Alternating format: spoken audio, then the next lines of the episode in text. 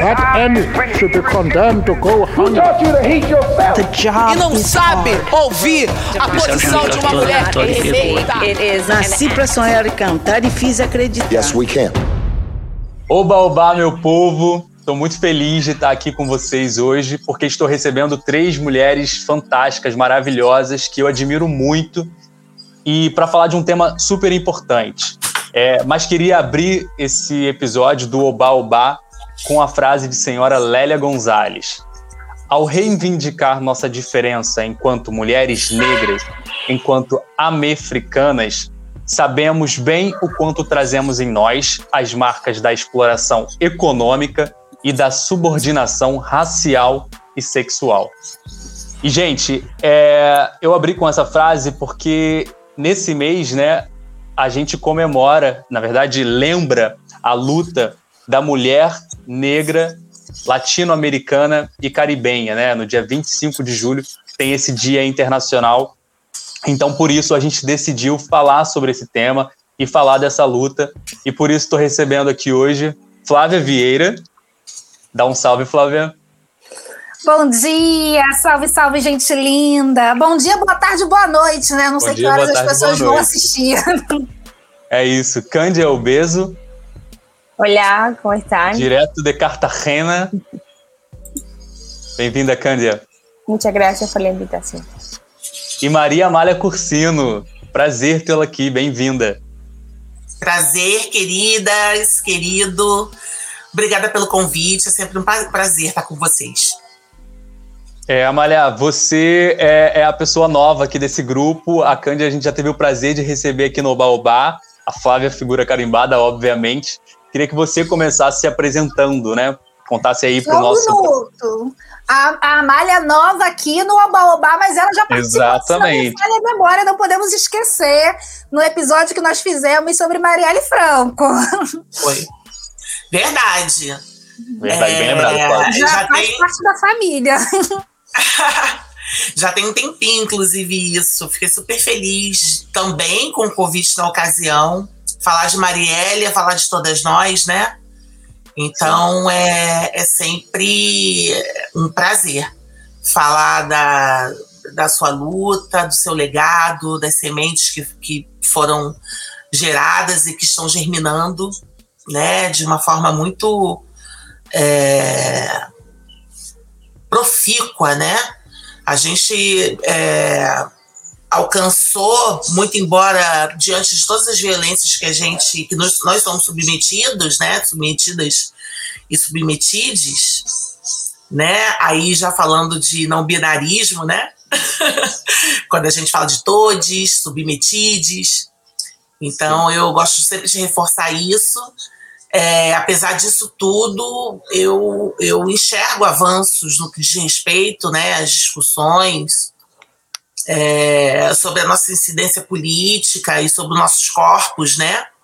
No, na arena pública, né, no debate público, na opinião pública, no- nos enfrentamentos, né, porque nós fazemos esses enfrentamentos com os nossos corpos, né. Quando a gente fala de mulher preta, a gente está falando de, de corpa preta, né?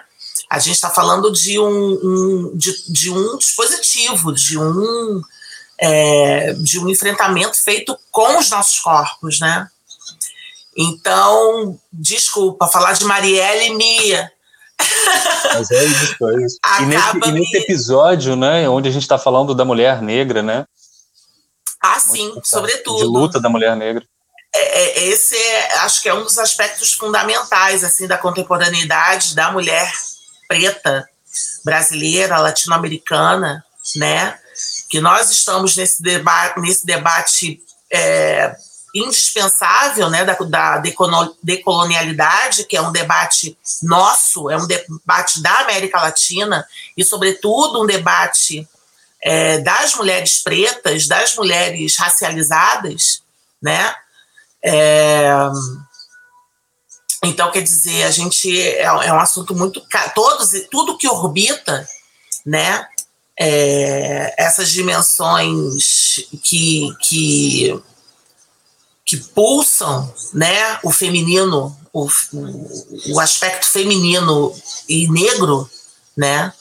é, nos é muito caro, assim, a gente e a gente está nesse front aí, não é fácil, é muito complicado, são e também são muitas as contradições, porque nós nós é, fazemos parte de uma região geográfica que a construção social, né, das, da América Latina, principalmente, sobretudo, né, muito diferente da construção da sociedade estadunidense, de todo é, o período pós-abolição dos Estados Unidos, o pós-abolição aqui é, gerou essas contradições muito grandes, né, em relação à racialização né, da, da, da, da, das pessoas, da sociedade. Né? Nós temos questões é, muito profundas em relação a letramento racial, a colorismo, a, enfim, é, a esses aspectos que nos, nos, nos coloca muito apartados do fundamental, né? Que é realmente um, um pensamento ubuntu, um pensamento é, que nos une, né? Que mais nos una do que nos separe, né? Porque o colorismo só nos separa né? A Sueli Carneiro fala muito isso, né? É, tá bom, é, então é, a conversa são só com os pretos e pretas, e o que, que a gente faz com os pardos que estão no, no IML, os indigentes, né? Quem são eles? Quem são aqueles, né? É, eles têm, eles tiveram origem, eles tiveram uma história, né? E uma história que foi construída é, de forma muito perversa, né? é, construída pelo, pelo mito da democracia racial, que graças a Deus você, graças a Deus, digo, né, a deusa, e aos Amém. orixás, e aos orixás que Lélia nos, nos, nos pavimenta esse caminho e, essa, e, e elucida isso, né, juntamente com outros intelectuais negras e negros, o mito da democracia racial que é, é, corresponde a um atraso muito grande né, em relação à nossa, a, ao nosso desenvolvimento enquanto povo preto, né, enquanto povo negro, constituintes de pretos e pardos. Né. É, gente, eu falo muito, depois vocês vão ter que é, editar isso tudo, tá? Não vai editar, não. A gente vai deixar você falar. Não vai editar, Era- justamente não, porque tem muita coisa pois importante é. que você traz. Era, pois é, era para eu me apresentar. Você falou de Marielle. Marielle me causa isso. Marielle me causa essa, é, é, esse discurso, é, é, me colocar já nesse discurso, porque é, é, as nossas vidas, né, gente, as nossas vidas são, é, são pautadas é, contemporaneamente nisso, né? É, então, falar de Marielle me faz falar muito, porque é- há muito a ser dito, né?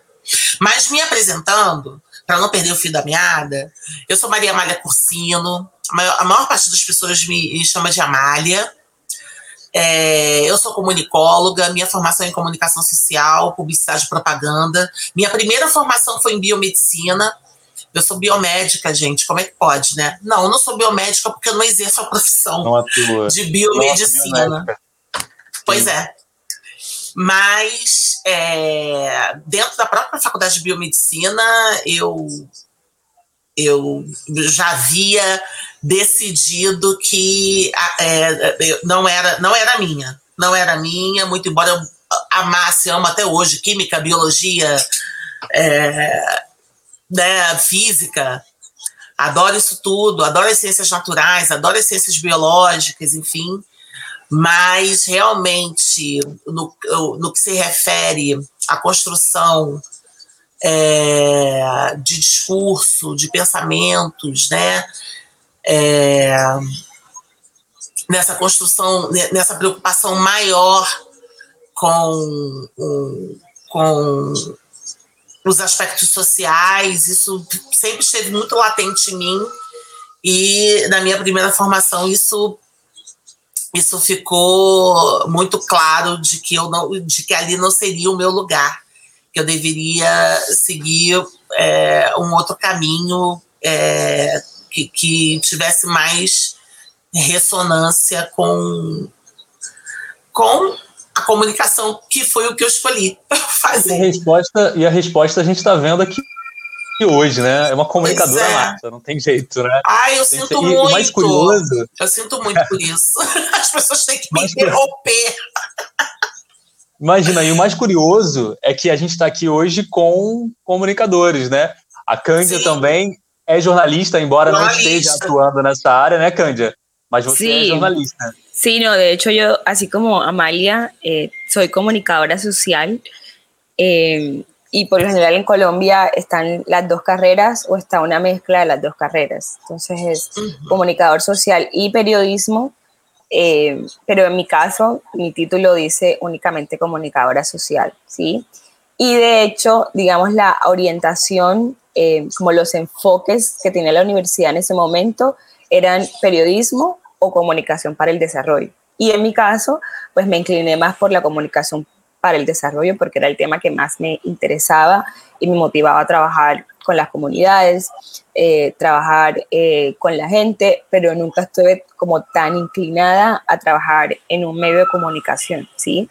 Eh, aunque, digamos, yo soy soy de la ciudad de Cartagena y Cartagena es considerada, digamos, a nivel de Colombia como una de las ciudades más racistas del país, porque tiene una, una historia colonial, digamos, que ha seguido y que está muy arraigada en la sociedad cartagenera.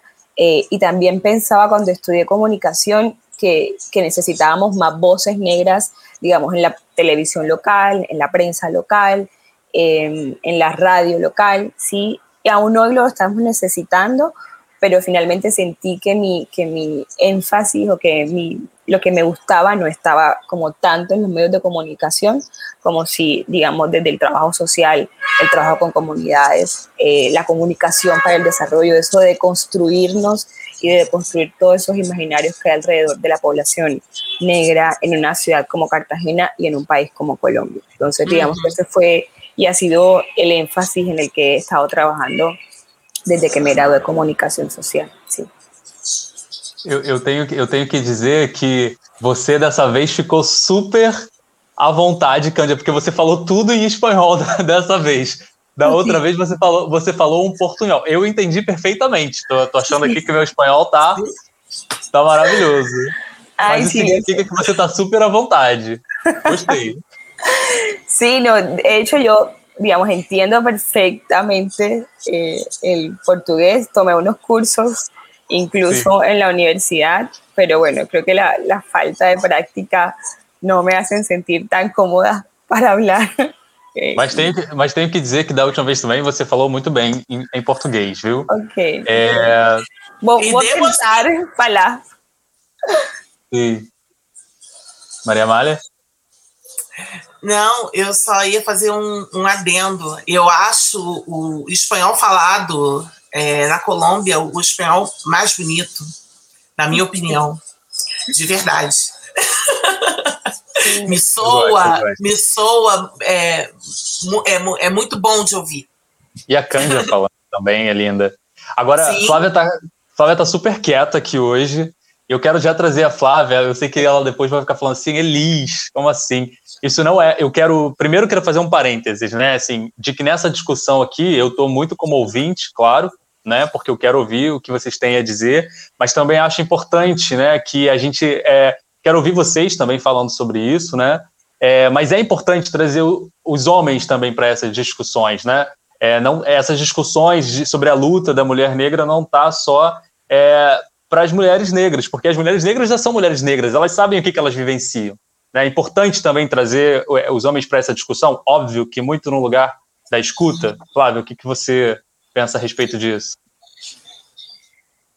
Ai, gente, eu acho que é, tem. Isso nem foi várias... a pergunta difícil ainda, hein? A pergunta difícil vem a seguir, para você também. É, eu acho que tem várias camadas aí, né? Eu acho que passa pelo tipo de sociedade que a gente quer. Então, eu, eu acho que a gente tem um desafio enorme hoje que é principalmente é, quem se coloca no campo progressista da sociedade, né?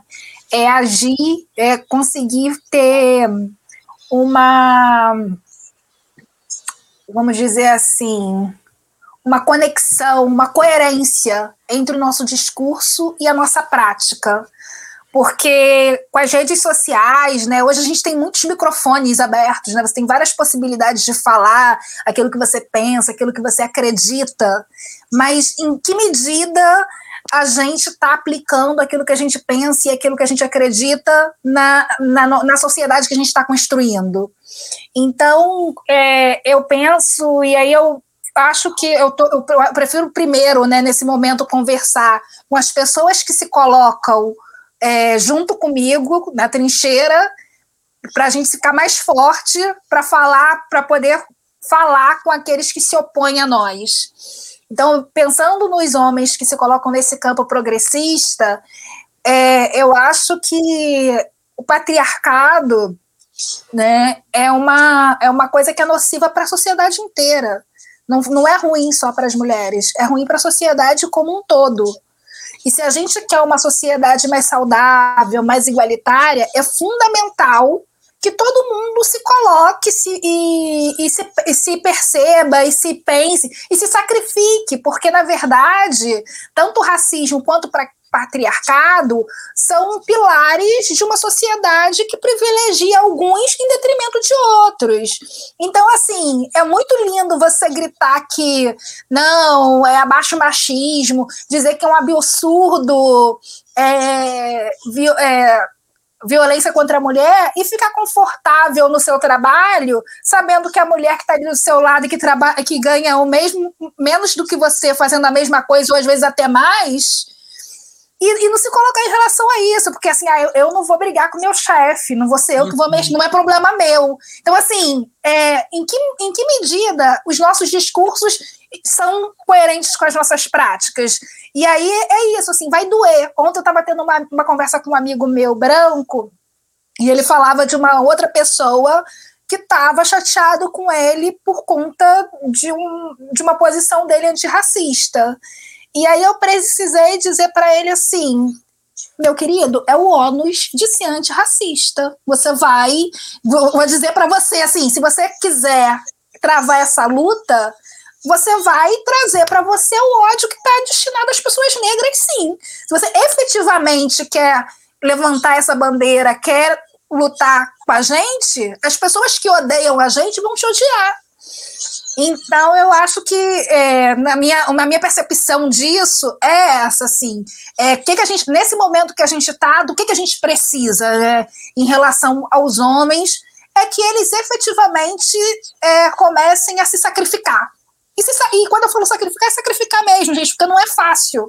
Não Sim. é post na rede social. É, é, é, muito complicado. Você vai perder coisas. Porque a gente está a, a gente tá num lugar que de quem está sempre perdendo, e às vezes perdendo até a vida, né? É.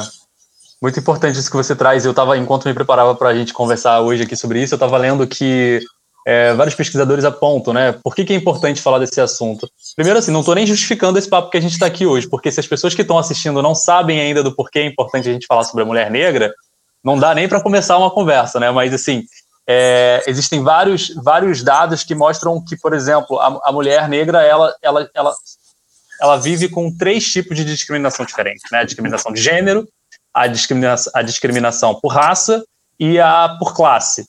Né? Então, é, é uma série de coisas que, que passam por vocês.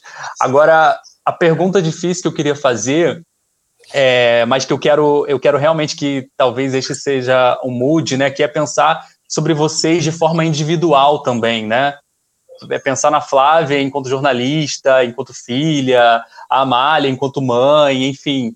É, e aí eu, a gente fala muito, por exemplo, sobre solidão da mulher negra, né? Ultimamente a gente ouve muito falar sobre isso, sobre essa solidão.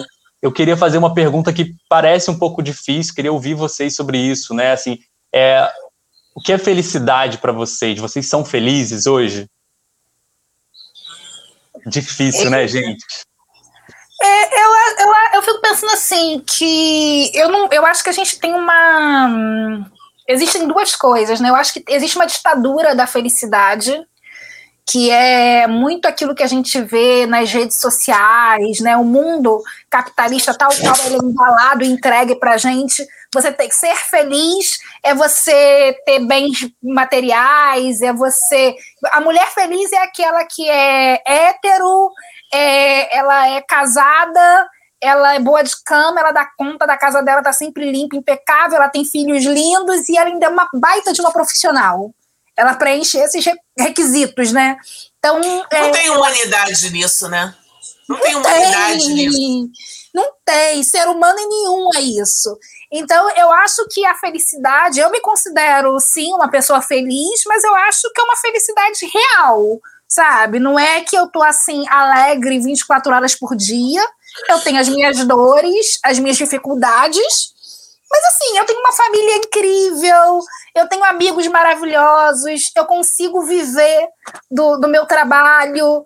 É, então, assim, são uma são série de. É uma série de privilégios. Que, que, assim, eu não sei nem se. Talvez sejam, infelizmente, no país que a gente vive, são privilégios, porque nem todo mundo tem a possibilidade de ter isso, né? Até a gente, o ato da gente abrir no Brasil, até o ato da gente abrir a torneira e cair água é um privilégio, né? Infelizmente né? Não deveria ser assim, mas é. Mas assim, eu posso professar minha fé. Então, assim, eu, eu moro num, num lugar, é, tem um, o centro da mãe Márcia, eu ando aqui 200 metros e vou lá tomar um café com ela, sem preocupação nenhuma. Eu entro lá na casa dela, converso, tomo café, a gente fala. Quando tem, antigamente, quando, né, antes da pandemia, a gente tinha festa lá, eu ia tranquilamente, não precisava esconder para entrar. Então, assim, eu posso professar a minha fé com todo o racismo, com tudo, tudo que eu sei que tem no Brasil, né? Mas assim, é, eu, eu acho que essas coisas, para mim, são indicativos dessa felicidade, são coisas pelas quais eu tenho que agradecer. E eu sou muito grata pela vida que eu tenho, por ter uma casa, por ter uma família. Mas é claro que eu tenho as minhas lutas, né? Quando você fala assim do, do, do plano individual, tem as minhas tristezas, tem as minhas dores, e é saudável que eu tenha.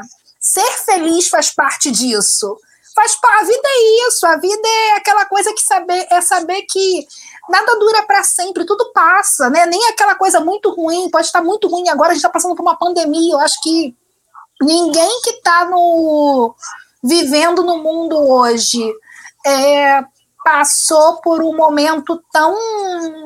imaginou que fosse passar por um momento tão triste, tão difícil, de dor coletiva, né? Por um momento tão ruim. Mas antes disso, quanta coisa, quanta coisa boa a gente não teve, quanta coisa legal a gente não teve, a gente sabe que isso vai passar.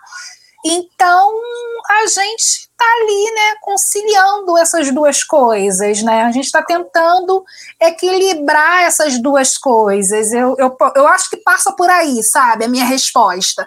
Assim, felicidade para mim é estar tá com saúde, é estar tá perto dos meus, é saber que os meus estão bem, é poder estar tá aqui fazendo esse programa com vocês e lutando por um mundo pelo qual eu acredito então, eu estou muito feliz, estou muito feliz com aquilo, da gente estar tá aqui agora compartilhando isso. Ah, legal. Eu acho que, não sei, me, veio essa pergunta justamente porque a gente fala muito desses temas, né? Fala muito de um lugar é, de sofrimento e tal, mas assim, perguntar para essas mulheres negras que eu estou conversando aqui hoje, né? O que é felicidade para vocês, né? E vocês estão felizes? E a Flávia respondeu muito bem, né? Que, que felicidade é essa primeiro, né? E vocês, Amália, Cândia? O que vocês acham desse tema? Cândia, por favor, quero te ouvir. Ok. Sim, é, eu acho que Flávia é, dijo muchas cosas interesantes eh, con las cuales concuerdo. Eh, creo que es muy importante como encontrar ese lugar de paz, ¿verdad? De paz mental, eh, de encontrarse, reconocerse con uno mismo, aceptarse tal cual uno es, ¿sabes? Con tu color oscuro, sí, con tu cabello afro, eh, con las formas de tu cuerpo, sí, poder como hacer las paces con eso, eh, a pesar que tienes, eh, digamos, las redes sociales, que tienes la televisión, la publicidad, incluso que todo el tiempo te está colocando un tipo de mujer con el cual tú no, no encajas, ¿sí? Entonces, como poder encontrar paz con eso, eh, y luego tener, como, como decía Flavia, eh, tu familia cercana, tenerlos vivos, poder compartir con ellos, tener amigos maravillosos, em, eh, tener salud en estas circunstancias de COVID, ¿sabes? Para mí la felicidad es como aceptarme tal cual como soy eh, y entender lo que decía Flavia, que nada dura para siempre, que todo es pasajero, que nosotros también estamos como, como transitando esta senda eh, y a veces hay que como soltar las cosas, dejarlas ir, porque es eso o reforzar la idea de que la mujer es, la mujer negra es amargada o que es rabiosa, ¿verdad? O también terminarte como alejando porque sientes que todo está en contra tuya, o sea, que el mundo se hizo eh, para afectarte a ti, ¿sabes? Y es así, ¿sabes? Pero tienes dos opciones, o quedarte en ese lugar, digamos, de sufrimiento, eh, o simplemente, ¿sabes? Luchar contra eso en la, en la medida de tus capacidades. Entonces, para mí, la felicidad, que es un concepto que además debe replantearse, eh, está como en aceptarme tal cual como soy, en aceptar mis circunstancias actuales y saber que nada dura para siempre. Perfeito. Amália. Chegou minha vez, né? Adorei ouvir vocês. Adorei é, e, e tô assim sinceramente é, emocionada, assim, de verdade, porque diante de tudo, de tanto Alô, vocês estão me ouvindo? Eu ouvi Sim, é, é que as cidades estão acontecendo aqui, né? Na Cartagena, no Rio de Janeiro. Eu acho que na Ah, Cartagena entendi. agora tá, o trânsito tá Ah, pegado. entendi. Eu, ach, eu achava que era o meu fone. Às vezes Eu tirei o som da Kenji um pouquinho para você poder. Ah, ótimo. Desculpa, é- é- quando tem um som muito alto, eu, eu não consigo falar. Imagina. Sabe, Não, lembra faz parte. daquela. É, lembra daquela, daquela entrevistada do, de um jornal que, do sanduíche ishi, ishi, que dava interferência e ela não conseguia falar? Eu fico bem assim, por isso que eu me calo. Eu espero som passar para eu, pra eu não, não dar uma de sanduíche ishi. Bom, enfim. É, o que eu posso acrescentar às falas maravilhosas de vocês, da, né, da Flávia e da Cândia, o que eu poderia acrescentar a isso é que é, é, nossas existências elas são sempre submetidas a, a, a um controle, né?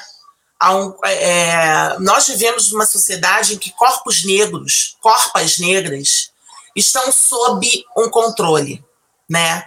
Um co- controle esse que muitas vezes a gente não se dá conta, né? Nós somos corpos dos- domesticados, né? Sempre estamos fazendo, é, estamos sendo é, muito ousados ou muito, é, ou estamos falando muito alto, ou nós estamos quietos demais, né? A gente está sempre sendo observado diante de um parâmetro que foi colocado socialmente, né? Gente preta sempre está sendo submetida a, a algum tipo de escrutínio, assim, algum tipo de ah, é, comparação, né? E a comparação nada mais é do que se você está sendo comparado a alguma coisa, existe alguma coisa que, que é, é, o, o, o normal, que é a média, e você está acima ou abaixo dessa média, né? Para o bem e para o mal, né? Então, o que, que eu posso acrescentar a essas falas é, incríveis de vocês? É que é, buscar a felicidade, existe todo um movimento em torno disso, existe nome para isso, inclusive, que é o Black Joy, que é um conceito que é, que é muito difundido, inclusive é, o Afropunk, que, é o, que se tornou um movimento muito grande, né? Que, que, que se originou nos Estados Unidos e hoje tem, até aqui no Brasil, veio a pandemia, eles não puderam fazer, mas é, se tornou um movimento mundial, né? Conseguiu é, borrar aí as fronteiras de língua e, e de países, né? E de continentes. tem na Europa, tem nos Estados Unidos e, e, em breve vai, vai ter por aqui, de fato, né? Vai ter um evento e tudo. É, essa liberação, né? Essa, essa possibilidade de existir plenamente, né? E, e sem as amarras sociais, amarras essas que, que, que gerações e gerações de gente preta, né? A gente carrega isso, né? É geracional, né? Uh, essa possibilidade de, de é, de, de, liberdade plena, eu acho que é um caminho para a felicidade de uma mulher preta, né? De você ser quem você é, de você estar num ambiente onde é, nada, nada seu está sendo questionado, né? Nada seu está sendo colocado à prova, nada seu é, está sendo, enfim, é, tendo que ser passado a limpo, você tem que agir dessa ou daquela forma né? É... Então, eu acho que é um ato de resistência a busca da, da felicidade e, e, e desse lugar de liberdade, né? Foi por isso, inclusive, que eu é, me decepcionei muito com a publicidade, né? Eu, eu me formei em publicidade no começo dos anos 2000, traba, trabalho em publicidade há mais de 20 anos, é, e você pode, vocês podem imaginar o que é, o que era ser uma mulher preta, criativa, de agência, é, num momento histórico-social onde não se discutia raça sob nenhum aspecto, não se discutia feminismos, quanto mais o feminismo negro, sob nenhuma hipótese, né? E eu dentro daquele compartimentada, né, colocada naquele lugar, tendo que criar para branco, tendo que é, não tendo a liberdade de borrar e extrapolar é, a, a, a, as, os meus próprios desejos, né? Os meus próprios desejos criativos, muitas amarras, muitos engessamentos. Você está entendendo, Cândido, o que eu, tô, o que eu estou querendo dizer? Sim, perfeito. Então, é, foram anos de muito, muita tristeza, muito sofrimento, de verdade. Que, logicamente, se instalaram traumas, traumas esses que perduram até hoje, traumas que eu tenho trabalhado. O, o, o, o trauma é uma tônica, né? da experiência negra, né, de pretos e pardos. É, nós temos essas imagens e essas vivências de trauma muito pulsantes, muito é, constantes, muito presentes, né?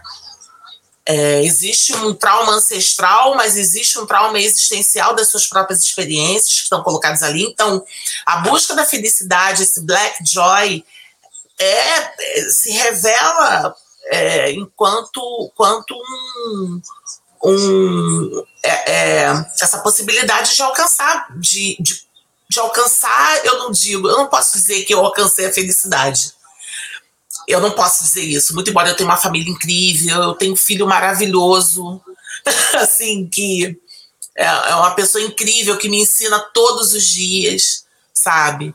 É, essa possibilidade do maternar, de ser uma mãe negra no Brasil, é uma possibilidade que, é, que, que, que causa sentimentos muito ambíguos, né?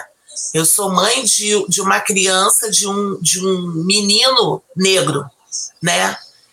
Então, é uma é sempre, eu estou sempre nesse, nessa dicotomia, né? Estou sempre nesses dois lados, né? Da felicidade plena, pura e absoluta, a felicidade, né? A alegria de, de ter essa pessoa comigo, de eu ter gerado essa pessoa, e ao mesmo tempo é, essa possibilidade de algo acontecer, né? Esse é algo que a gente não sabe quando, nem onde, nem de que maneira pode acontecer e que a gente fica o tempo inteiro afastando, né, para que nada aconteça com esse jovem preto, que ele não caia nessa estatística de, é, de a cada 23 minutos é, um jovem negro é assassinado no Brasil.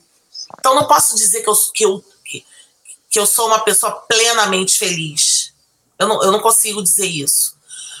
Porém, eu, o que eu consigo dizer é que é, é possível esse caminho. E é um caminho que eu acho que nós três aqui nessa conversa, Elis, nós estamos perseguindo isso. E, e, e, estamos perseguindo e trazendo conosco, né, diante do que, do que temos feito, diante dos nossos posicionamentos, diante do que a gente se propõe a ser. A Flávia falou uma coisa é absolutamente central, assim, é walk the talk, né? É, é, é a gente falar e agir, né? É, ter essa coerência do falar e do agir, né? Do, do, do, que somos, do que é, do, de como nos apresentamos para o mundo, né? Isso é fundamental. Então, eu acho que a felicidade é um caminho. É um caminho tortuoso, é um caminho pavimentado é, pelo chão que os nossos ancestrais têm colocado as pedras à mão, sabe? Na nossa experiência negra, na nossa experiência feminina negra, né? Falando dessa experiência de mulher negra. É, esse é o meu sentimento.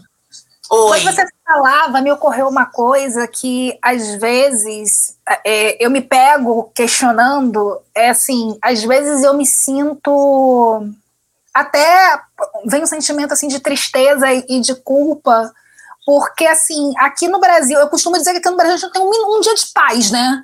Quando a gente pensa assim, né? Estamos batalha, estamos aqui, aí acontece uma coisa, você liga a televisão, acontece uma coisa que já, já te tira, né? Você pode estar ali na plenitude, meditada, analisada, tomando seu, seja lá o quê, se for chá durante o dia ou vinho durante a noite, daqui a pouco já, já desestrutura ou, tudo. Ou o seu psicotrópico. Ou o seu psicotrópico. Precisamos falar de saúde mental, precisamos falar sim. de bem-estar. E se não sim. for o chazinho, é o psicotrópico, sim. sim.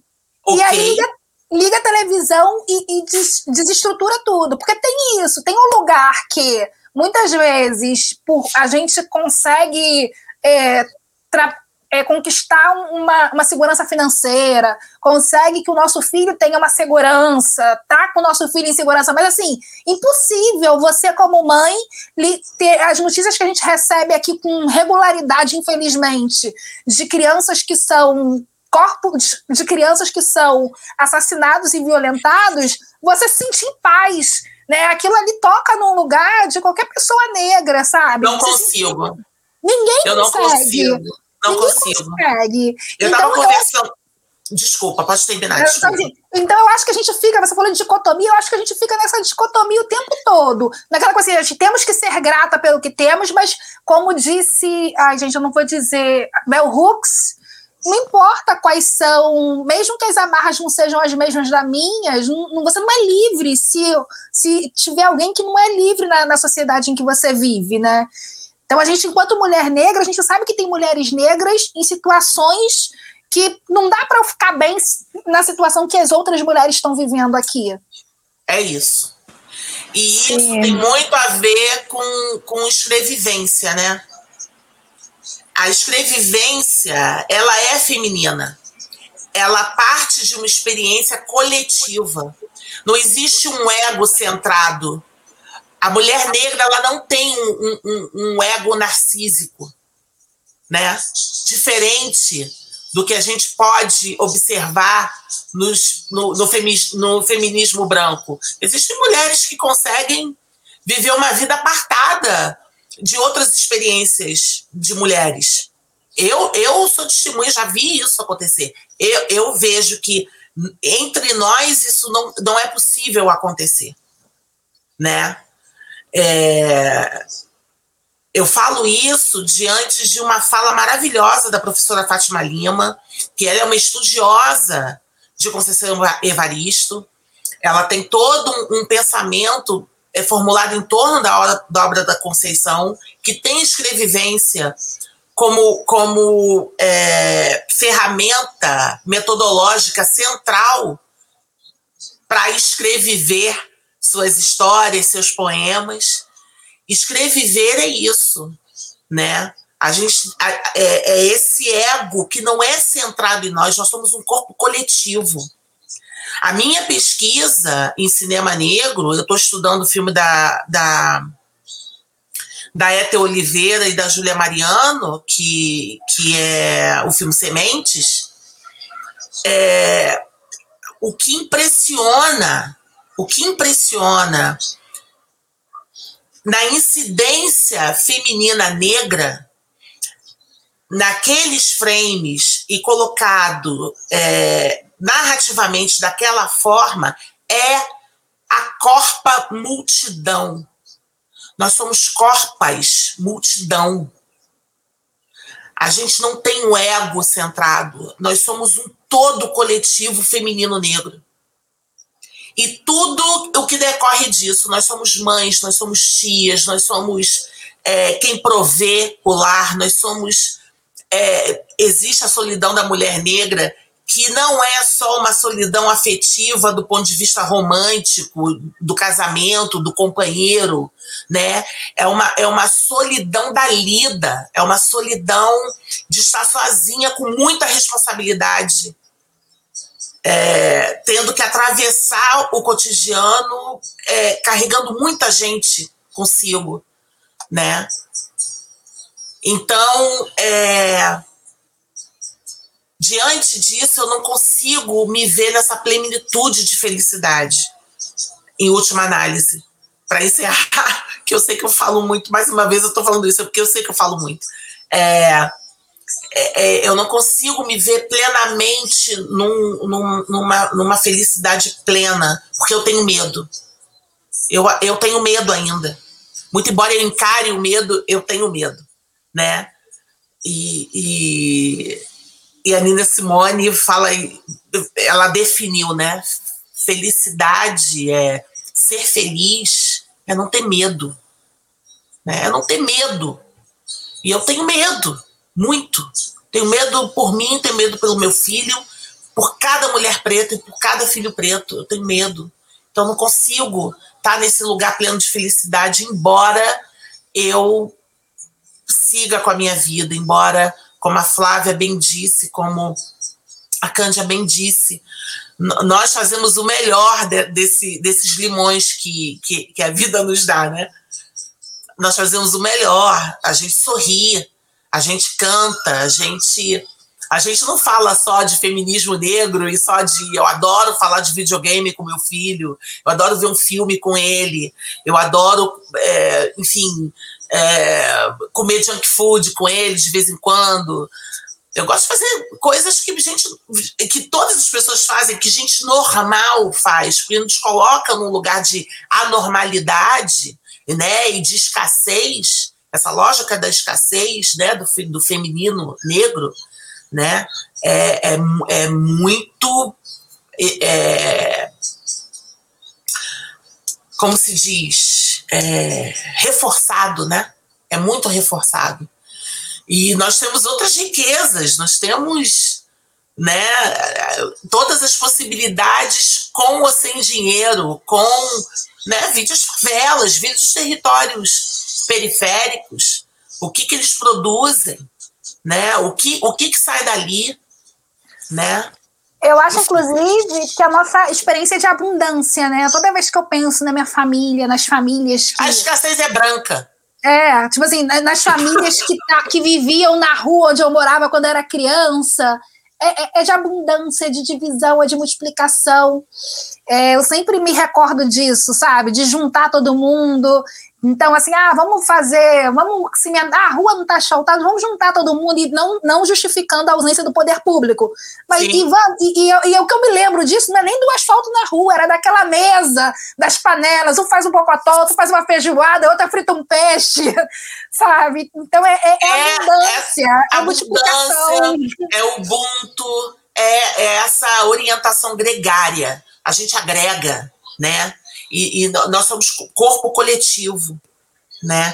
A Cândia ia falar, ela abriu o microfone dela, eu continuei falando, porque eu, eu queria só amarrar essa ideia de que do porquê eu não tenho essa felicidade plena, muito embora a gente esteja caminhando.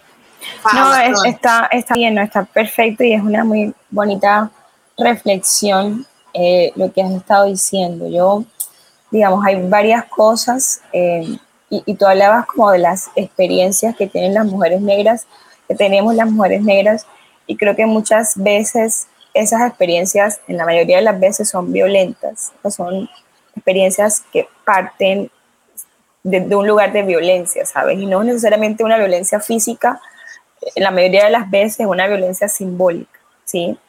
Eh, y en mi caso es como esa necesidad de tener que todo el tiempo probar que soy buena, probar que tengo las condiciones para estar en este lugar, ¿sí?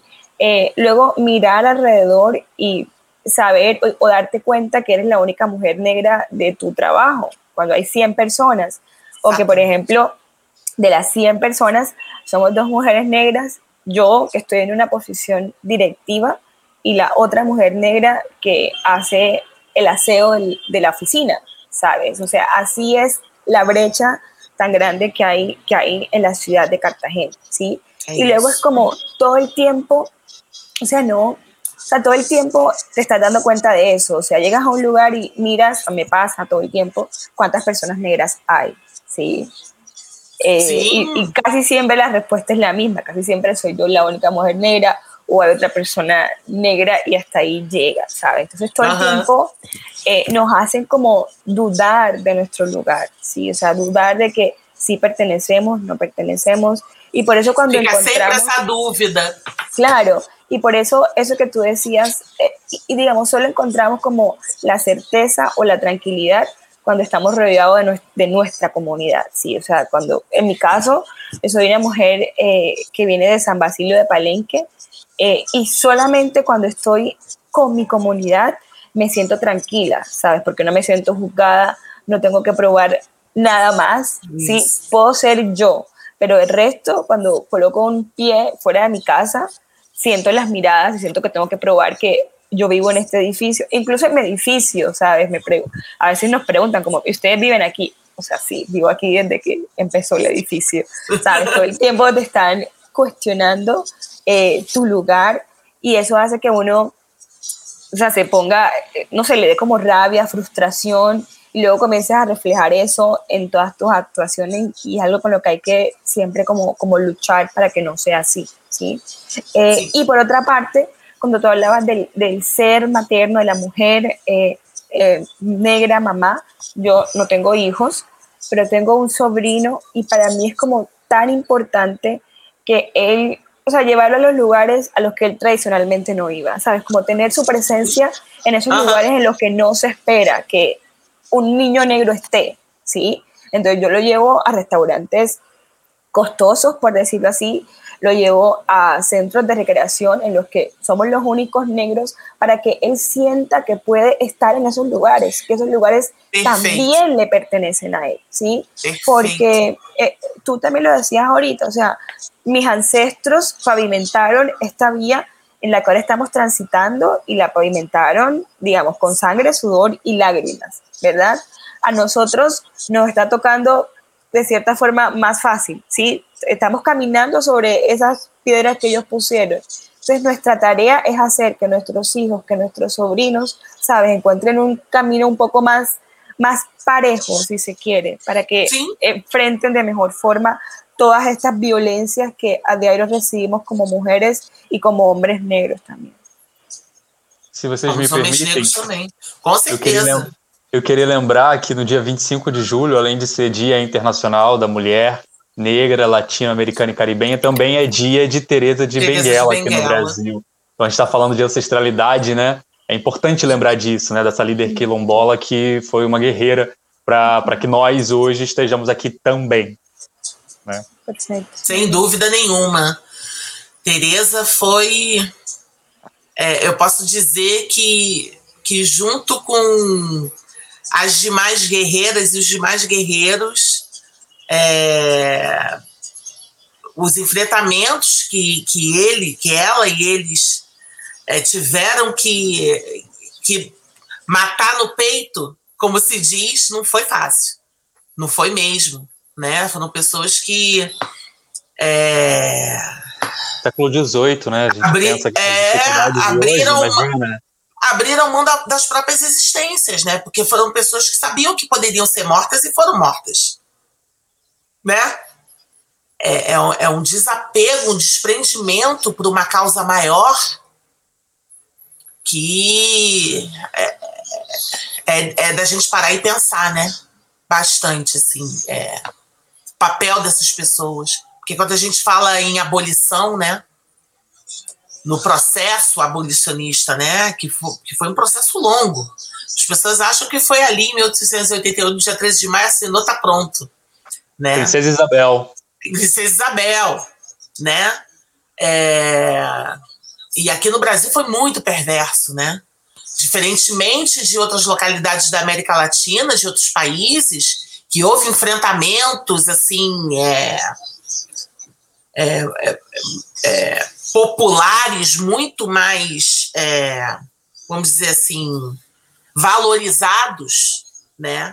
Eles, a, a sociedade brasileira não valoriza os nossos feitos é, é, do, que, que, o povo preto e o povo pró-abolição, né, a galera pró-abolição, é, empreendeu naquele, naquele período, né, naqueles anos todos, né? A gente não Fora sabe quem é revoltas, né? A gente não sabe quem é Teresa de Benguela, a gente não sabe, a gente não aprende não isso sabe. na escola, né? Aqui a gente é isso sozinho.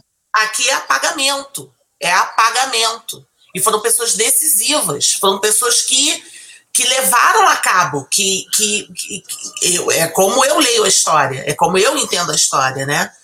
Existia uma pressão europeia pelo fim do tráfico negreiro e pelo fim, pelo fim do tráfico negreiro primeiro, né? E depois pelo fim da escravização de pessoas negras, existia essa pressão por conta de, de, é, é, da Revolução Industrial. Existia um interesse mercantilista, capitalista, né, nisso.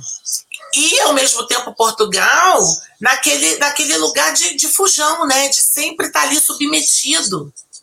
A, a, a, aquelas potências, ah, a gente assina ou não assina, faz ou não faz, o que que, né, é, é, e, e enquanto é, essa, essa conversa entre, é, é, entre metrópoles né, coloniais aconteciam, desculpe, sabe, as revoltas as revoltas estavam comendo aqui, soltas. E todas essas revoltas foram apagadas.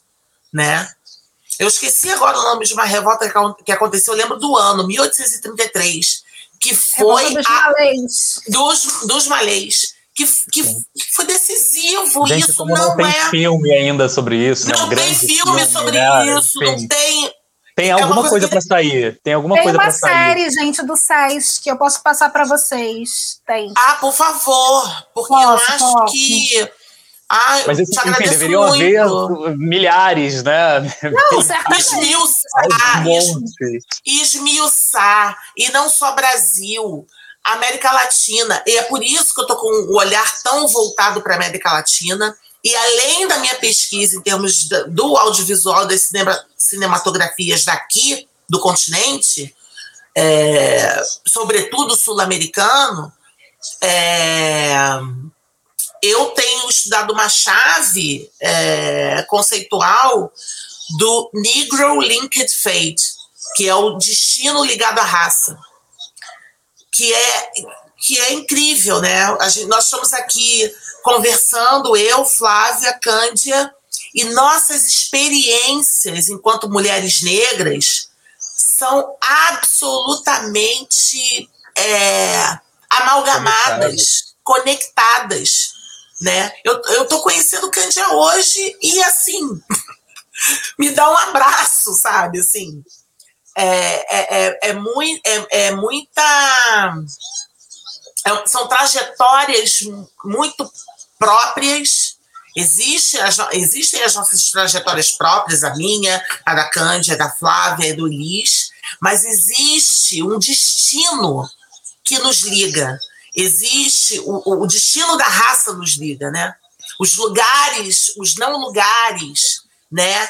É, a história em torno das nossas existências, elas são congruentes, elas se encontram. Isso muito é muito poderoso nós... também, isso né? É muito isso é muito poderoso. poderoso. Isso é, é por isso que eu acredito. Poderoso. Eu acredito quando você fala de olhar para Cândia e ouvi-la e tal. Por isso que eu acredito muito nesse, nesse projeto do Oba Eu acho que. Não, eu tenho, vocês estão fazendo muita, incrível. Eu tenho muita dificuldade, às vezes, de conversar sobre determinado assunto e não pensar em em possibilidades, como mudar, né? Eu fico assim, caramba, mas como que a gente muda isso, né? E enquanto ouvia vocês, né, falando sobre felicidade, sobre tudo isso, eu fico pensando como mudar, né? Como, existe um, uma luz no fim do túnel, eu preciso disso para viver, né? Dessa, dessa perspectiva. E eu acho que, que esse, essa união, né? Que essa, essa, esse sentimento de irmandade da população negra da diáspora e de África que pode trazer, talvez, né? Estou aqui pensando trazer esse avanço, né, essas discussões, quando a gente se vê, né, a gente se complementa, a gente une forças. Exatamente. Está sendo muito positivo, eu mas vale... eu acredito nisso. Como a gente falou de abolição, eu acho que a Cândia tem uma experiência de boa, uma história, uma, uma história inspiradora para contar sobre a, a, a, experiência de abolição na Colômbia, né, Cândia? Você já falou para a gente um pouco de como foi o processo aí na comunidade que você vive, Valente. pela luta sí. para la abolición.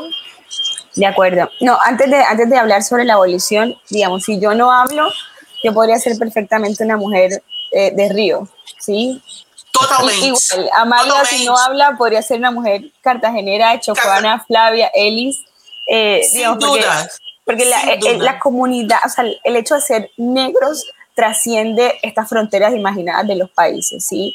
Eh, y, y, realmente es una, digamos, es una pena, pero también es parte de, de, las sociedades racistas en las que vivamos, que por ejemplo, esta conexión entre Brasil y Colombia negra no exista, o sea, que la tengamos que construir, ¿no? Construir y mantener y no que fluya de manera orgánica como debería fluir, ¿sí? Independientemente de los idiomas que hablemos, ¿verdad? Entonces, bueno, esa como... Contem comigo. Como nota. Eu, tô nesse, eu estou nesse front. Perfecto, perfecto. Totalmente, totalmente. Perfecto. Y bueno, la, la historia de, de, mi comunidad, como les decía, yo soy de San E vai virar um capítulo do Se Não Me Falha a Memória. Ok. Né? Temos que sí. lembrar disso. Perfecto. Vamos sí. lá. Desculpa. Uh, no, está bien. Eh, San Basilio de Palenque es una comunidad, digamos, que se fundó a partir de eh, esclavizados africanos, ¿verdad? Eh, y principalmente en cabeza de Benko Biojo, quien nunca, y esto es muy importante, digamos, para, para la conciencia étnica que tenemos nosotros, nunca se entendió como esclavo. O sea, él nunca asumió esa condición de esclavo, ¿sí? de que tenga un amo, ¿verdad?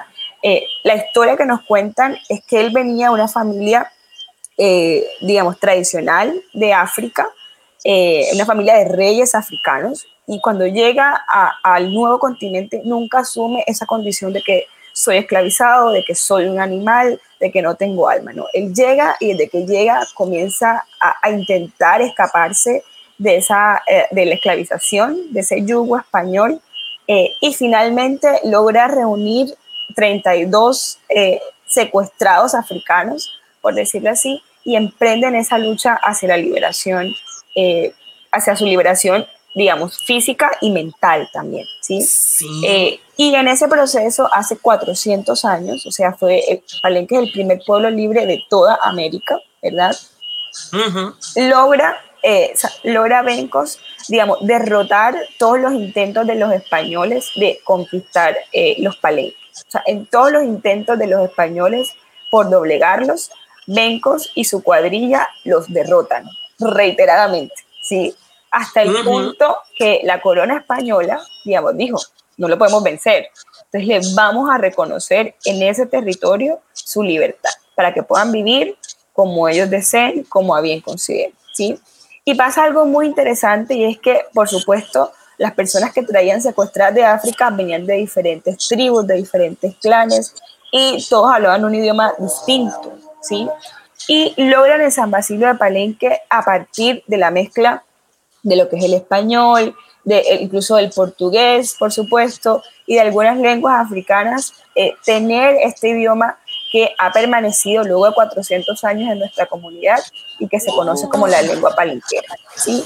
Entonces, por ejemplo, eh, en español decimos ¿cómo estás? Y en lengua palenquera sería ¿cómo suto ta? ¿Cómo suto ta? ¿Cómo suto ta? Entonces, exactamente, ¿sí? Eh, por ejemplo, buenos días en lengua palenquera es assinaria, ¿sí? Assinaria. Exato. Nossa, tem muita coisa interessante, cara. E a Cara. gente não conhece essas histórias, né? Só Uau. reforçando, né?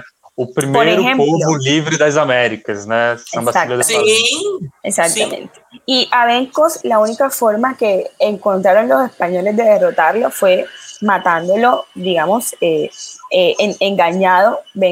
Venía de Palenque y llegaba al centro de Cartagena y era el único negro que caminaba por las calles libres de Cartagena hace 400 años, ¿sí? O sea, en plena colonia, ¿verdad? Se daba el lujo de caminar por las calles del centro de Cartagena y en una de esas visitas que hacía fue emboscado y fue asesinado por, por los españoles, ¿verdad?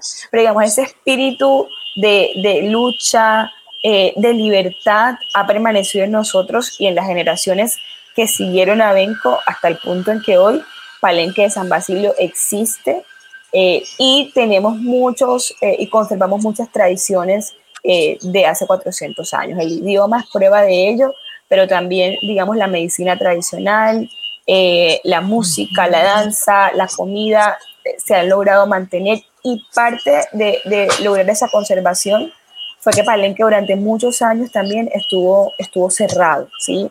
Entonces, eh, los matrimonios eran entre personas de la comunidad, ¿sabes? Hemos crecido y ahora hay como más apertura, pero la esencia de la comunidad se mantuvo por eso, o sea, porque logramos conectarnos con nosotros, con nuestros ancestros y no dejar perder essa riqueza que teníamos, o que temos todavía. Ai, maravilha. gente, maravilhoso. Olha, vai ter um episódio do Se Não Me Falha a Memória sobre isso. A gente vai falar mais sobre esse assunto. Eu sei também que o pai da Cândia também é alguém muito importante nessa, nessa comunidade, que talvez a gente possa trazer para conversar. É, Enfim, é uma, uma última coisa antes da gente falar, comentar sobre umas notícias daqui da semana que eu queria ouvir vocês. É, Eu queria saber se vocês têm alguma curiosidade entre vocês, assim, que vocês queriam se perguntar, enfim, alguma coisa que vocês queriam falar de mulher preta para mulher preta. Fiquem à vontade. Uau! Quem começa? exemplo. A, Cân- a Cândia falou, por exemplo, que a, Flávia e a Amália comentaram muito que aqui no Brasil a gente não tem paz, né?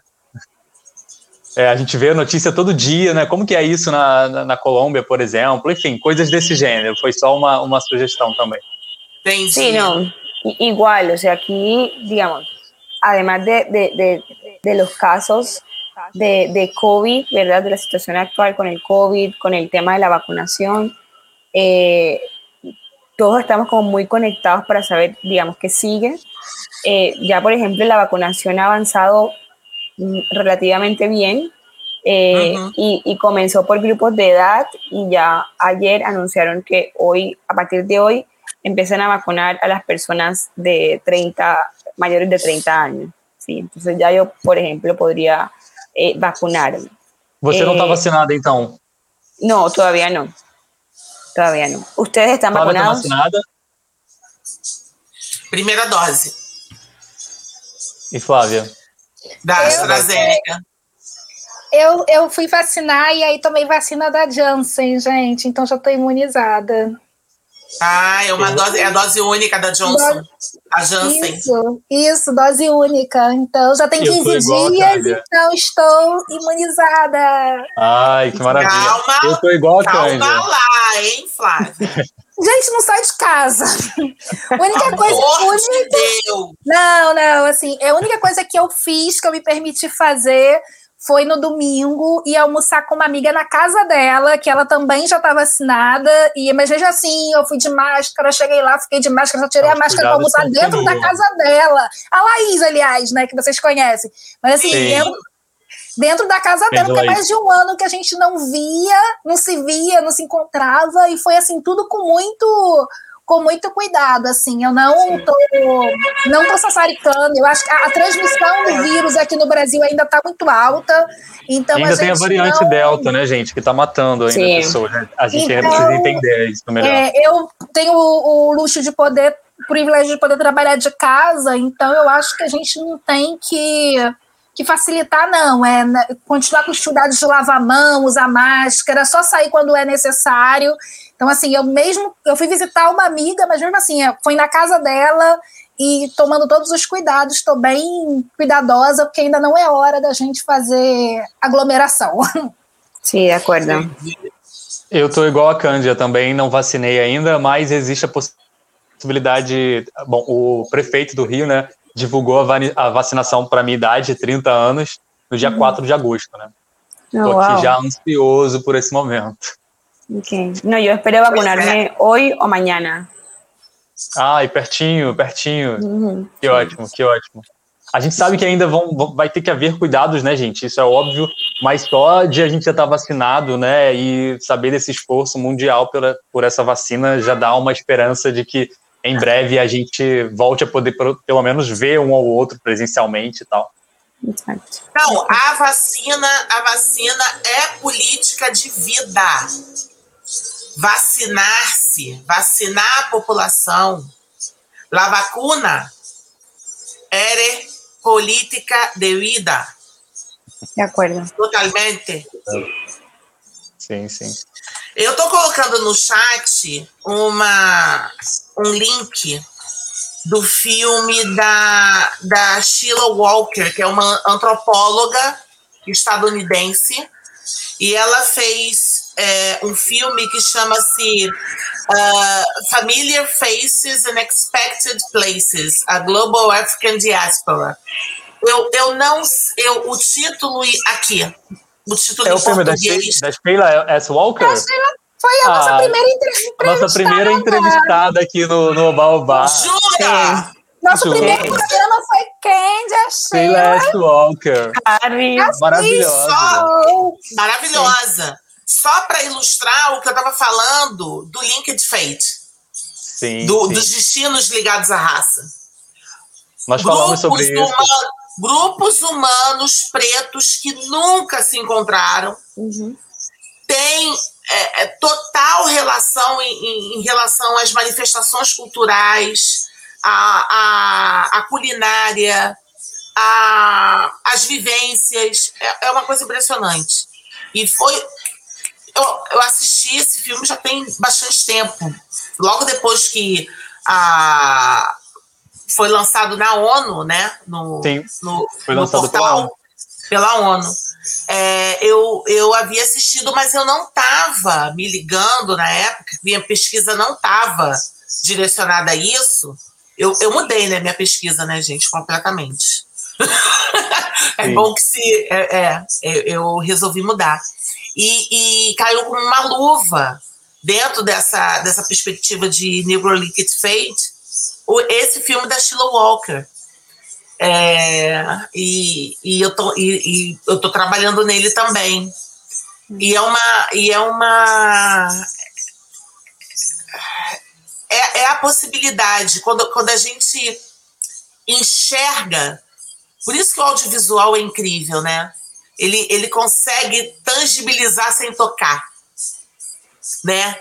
A gente consegue enxergar, ouvir, é, como é possível fenômenos assim acontecerem em lugares tão díspares, tão distantes, né?